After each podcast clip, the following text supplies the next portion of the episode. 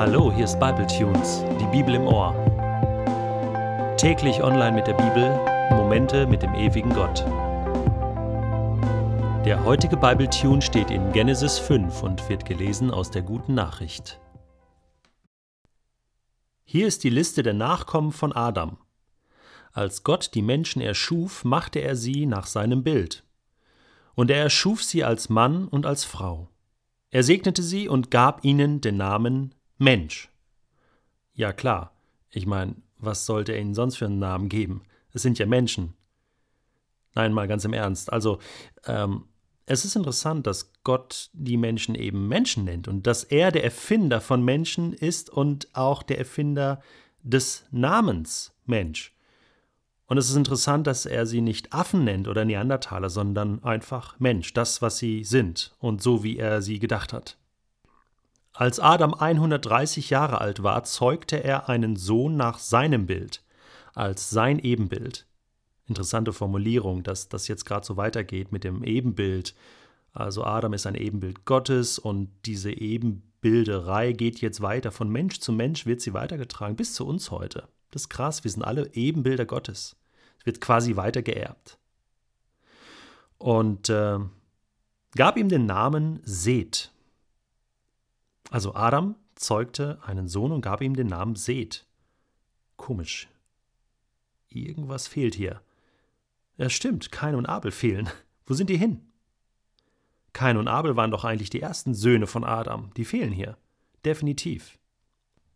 Ja, richtig, wir erinnern uns ganz schwach. Abel fiel dem ersten Mord der Weltgeschichte zum Opfer und Kain, sein Bruder und Mörder, wurde aus der Gegenwart Gottes und aus dem Kreise seiner Familie vertrieben. Und so finden sie keine Erwähnung mehr hier.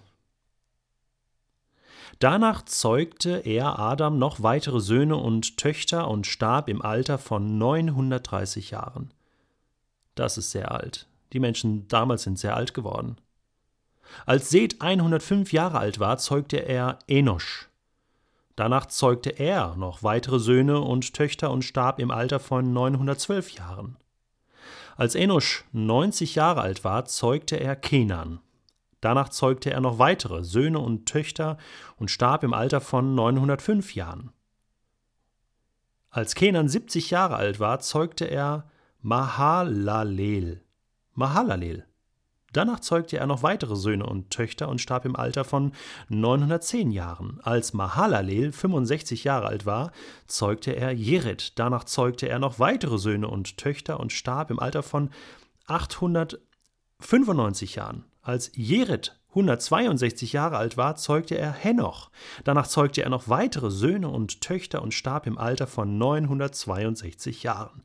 Was soll uns das sagen? Es ist nicht nur ein Stammbaum, sondern es zeigt uns wirklich dieses, diesen Auftrag, den Gott den Menschen gegeben hat, seid fruchtbar und vermehrt euch, füllt die Erde. Söhne und Töchter, Töchter und Söhne. Hier wurde kräftig produziert und die Menschheit entwickelte sich. Wir waren stehen geblieben bei Henoch. Als Henoch 65 Jahre alt war, zeugte er Methuselach oder Methusalem. Danach lebte er noch 300 Jahre und zeugte weitere Söhne und Töchter. Er wurde 365 Jahre alt. Henoch hatte in enger Verbindung mit Gott gelebt. Dann war er plötzlich nicht mehr da, denn Gott hatte ihn von der Erde weggenommen. Was ist denn hier passiert? Henoch wurde nur 365 Jahre alt und dann nahm ihn Gott von der Erde weg.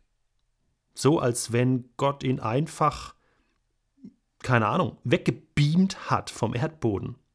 Ich habe mir so überlegt, okay, wenn ich mal 365 Jahre alt bin, dann ist das mein allergrößter Wunsch, dass Gott mich endlich von dieser Erde wegnimmt, ganz bestimmt. Nein, Spaß beiseite. Also Henoch war damals mit 365 Jahren noch sehr, sehr jung. Und was für uns Menschen manchmal ziemlich heftig aussieht, nämlich dass Menschen wie aus dem Leben gerissen werden, weil sie sterben, dass sie diese Erde verlassen müssen, Freunde verlassen müssen, ihre Familie hinterlassen müssen Und es war bei Henoch sicherlich ganz genauso. Er hat Familie, er hat Kinder zurückgelassen. Vor einiger Zeit verstarb mein Schwiegervater an Krebs. Er war ein Mensch, den sehr viele Menschen sehr geliebt haben, auch ich.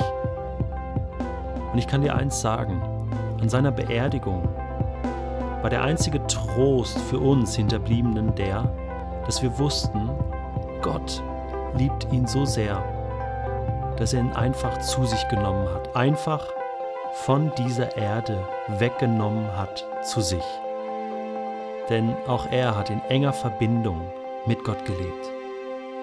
Und manchmal ist das ein echter Trost, das zu wissen. Als Methuselach 187 Jahre alt war, zeugte er Lamech. Danach lebte er noch 782 Jahre und zeugte weitere Söhne und Töchter. Er starb im Alter von 969 Jahren. Das ist das älteste Alter, was ein Mensch, der in der Bibel genannt wird, je erreicht hat. Fast tausend Jahre. Als Lamech 182 Jahre alt war, zeugte er einen Sohn. Er sagte, der wird uns Trost verschaffen bei der harten Arbeit, die uns auferlegt ist, weil der Herr den Acker verflucht hat. Deshalb gab er ihm den Namen Noah. Danach lebte er noch 595 Jahre und zeugte weitere Söhne und Töchter. Er starb im Alter von 777 Jahren. Als Noah 500 Jahre alt war, zeugte er Sem, Ham und Japhet. Und damit endet das Kapitel 5 im Buch Genesis. Ein ganzer Stammbaum, die ganze Linie von Adam an bis Noah. Und mit Noah beginnt nun ein neues Kapitel auf dieser Erde. Und das wird uns dann morgen beschäftigen. Heute soll ein Tag sein, wo du noch einmal ganz neu begreifst, was es heißt, ein Mensch zu sein, von Gott so erschaffen und geliebt. Ich möchte dir eine Frage mitgeben. Was bedeutet es für dich ganz persönlich, ein Ebenbild Gottes zu sein?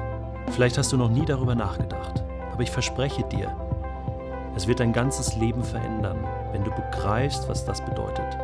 Ich bin ein Ebenbild Gottes.